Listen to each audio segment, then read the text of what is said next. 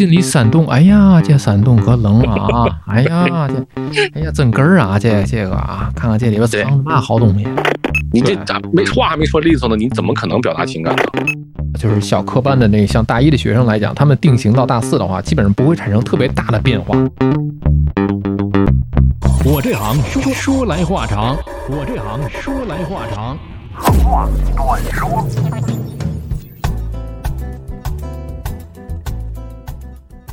我这行说来话长，我们今天继续来聊有声书这行。有请阿豪。Hello，Hello，我又来了。已经聊了前两期了，第一期呢泼了一盆冷水，第二期呢把这冷风给大家开开了。对，第三期直接进冰箱了就。就是留了一个悬念，就普通话这个事儿，确实是你录什么东西，有声书也好，录广告也好，还是做节目也好，录播课也好，啊，普通话是一个前提。为什么说普通话是个前提呢？我认为语言它是一个共识，你传达内容的一个共识，也是一个容器。如果你没有这个共识的话，那你怎么把你的信号在传播学里面这个说深了叫信号嘛，对吧？信源到信速，你传播信号，这个信息内容本身，你用什么样的一个共识条件去传播，这个是有条件的。所以普通话能让大家都能听得懂。当然了，现在可能随着这个互联网啊，这个普及，可能各地方言的版本都有，对吧？各地的方言可能都还有网红方言。你比方说东北话就特别的，每年你看春节联欢晚会，对吧？春晚没有必不可少。话，那你肯定人不成不成席啊，是吧？你看天津话也是，你没有天津话，那不叫说相声，是吧？很多语言特色它有一个固定的情景，但是我们在作为大众传播的这个有声书也好，还是小说也好，普遍。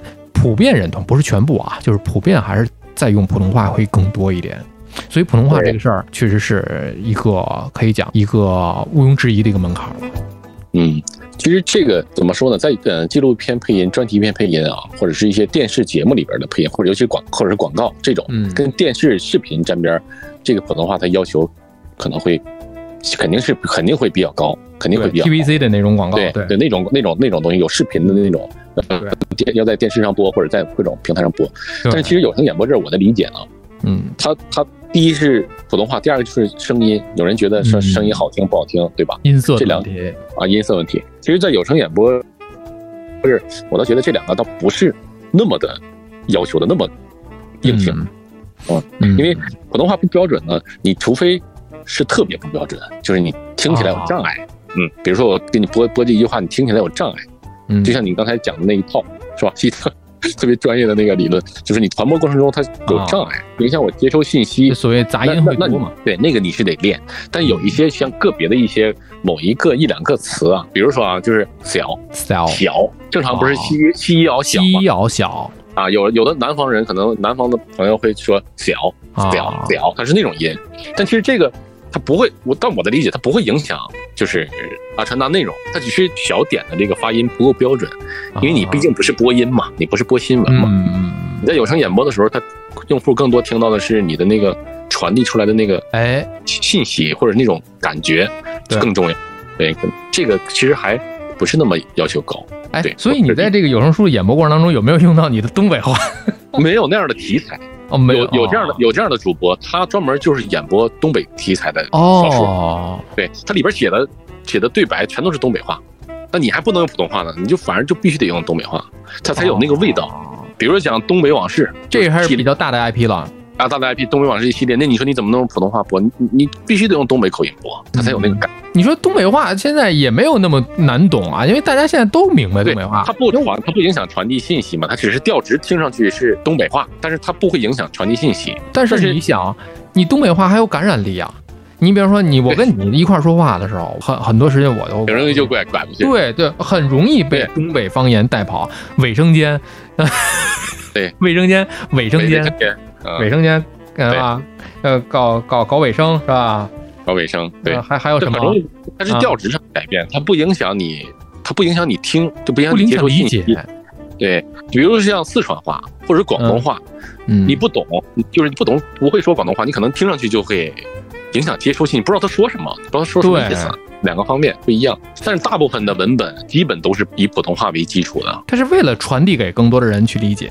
因为全国人民都能听得懂普通话嘛，大部分的听众都能听得懂普通话的，即便他说的是广东话，或者他说的是河南的，他或者是四川，对他都能听得懂普通话。但当然，你会的方言越多呢，那当然你的这个承接文本的能力就越强嘛，对吧？比如说他是一个东北，就像我刚才说，东北讲东北历史的题材的一个东北往事啊啊小说，它里边有可能有点搞笑，有点幽默，然后有点这种感觉，那你就必须得用这种东北话去讲，其他方言表现不出来那个东北那个劲儿啊。对，你要是普通话，你就很就很平淡，就觉得你不对呀，这感感觉没有那个味儿啊。但是大部分你你你比如说一个惊悚题材的。恐怖的，你你怎么用方言去讲？你你就必须得用普通话去讲，它才有那个感觉。这个这个跟题材是很大关系的。比方说，因为它基于文本嘛。你盗盗墓笔记还有鬼吹灯，你不能用天津话来讲啊。哎呀，那这 这搞笑了。进里山洞，哎呀，这山洞可冷啊！哎呀，这，哎呀，真根儿啊！这这个啊，看看这里边藏的嘛好东西。你看他天津天津口音，他就是效果完全不一样啊，效果完全不一样。对他，所以他基于题材嘛。不一样，你要讲一个天津的一个，比如说市井生活的一个题材的小说，那你就用这天津口音，那听着绝对带劲，绝对带劲，对，绝对有绝对有那个味道，它这个不一样。但是普通话要要练，他他其实练的不是普通话，他练的是一个那个，就是播音主持的那个最基本的那个。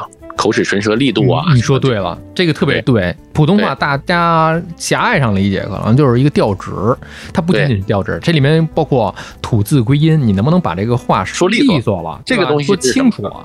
这个东西其实它练的是一种承接能力。你读文本的时候，这一句话特别长，短长长的话，短的话，它不影响你表达情感。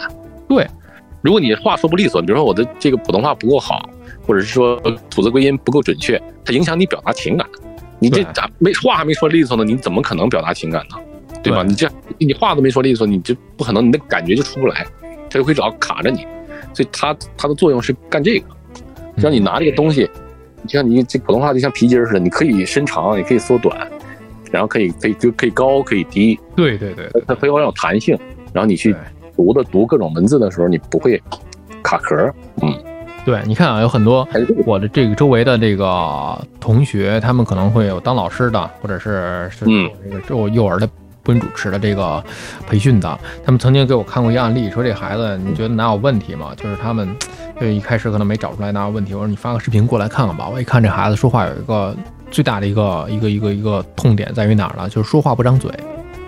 说话不张嘴，就导致他说的每一个字，你看就像这样啊，我让我嘴唇不动，说哎囫囵吞枣，就是根本就嘴唇不动。因为普通话的这个构成，它不仅仅是大家认为的这个音调，它有很多，你得把嘴巴张开，因为很多的音声母韵母都在唇和舌和齿对疑点来构成的。你只有一个有一个器官在动，其他不动没有办法。你比如说像刚才，其实我之前 没做这行之后，之前说话也是不爱张嘴。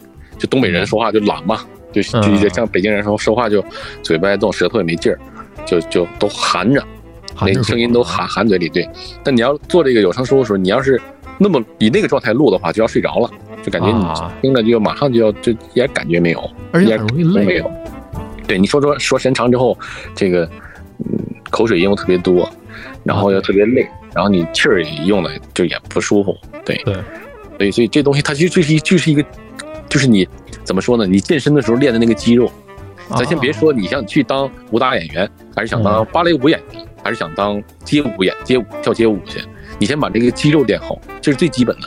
先还没到那后边那一步呢，对吧？你先把这个肌肉练起来，力量练起来，灵活度练起来。你后边你是你是录有声书啊，你是当芭蕾演员呢，你还是当武打演员？你去录配音广告，广告配音还是录什么什么，你才能去干那个事儿。这是一个基础前提，这是一个基础，对，所以这个就是每天都得练。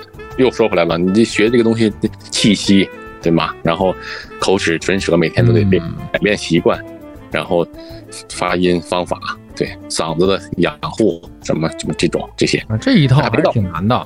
它需要过程啊，它不是一天两天就改变的呀，对吧？它需要一个长时间的过程。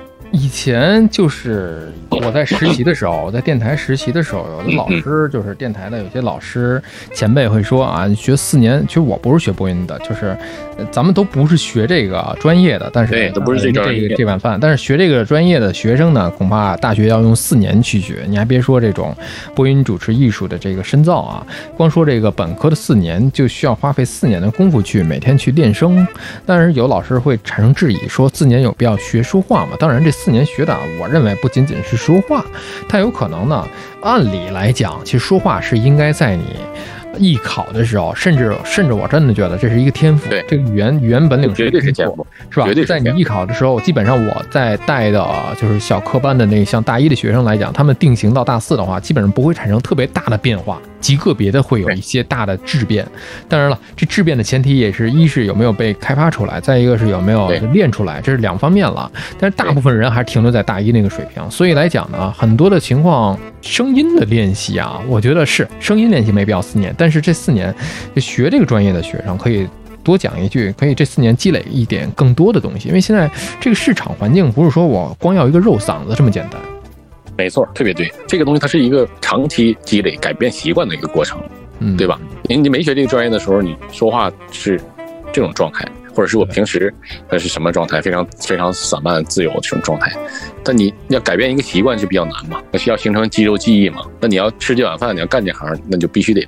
这是最基本的，你没有这个东西，你就没法就接不住东西嘛，你这手就不好使，承接不了不同的题材，都承接不了，那你还谈何变现赚钱呢？对对，赚这份钱的人，那没有这经过这四年，那么这每一天每一个时候也都得在练，对，都得在改变，就得在改变这个习惯，对。所以每一天在练，每天也在赚这个钱。接下来一趴，咱们来说一说，你在干这个有声书这一行的时候，基基本上如果是按照流水账来说的话，这行是怎么干的？一步一步的，好吧？接下来第四趴，咱们来说一说。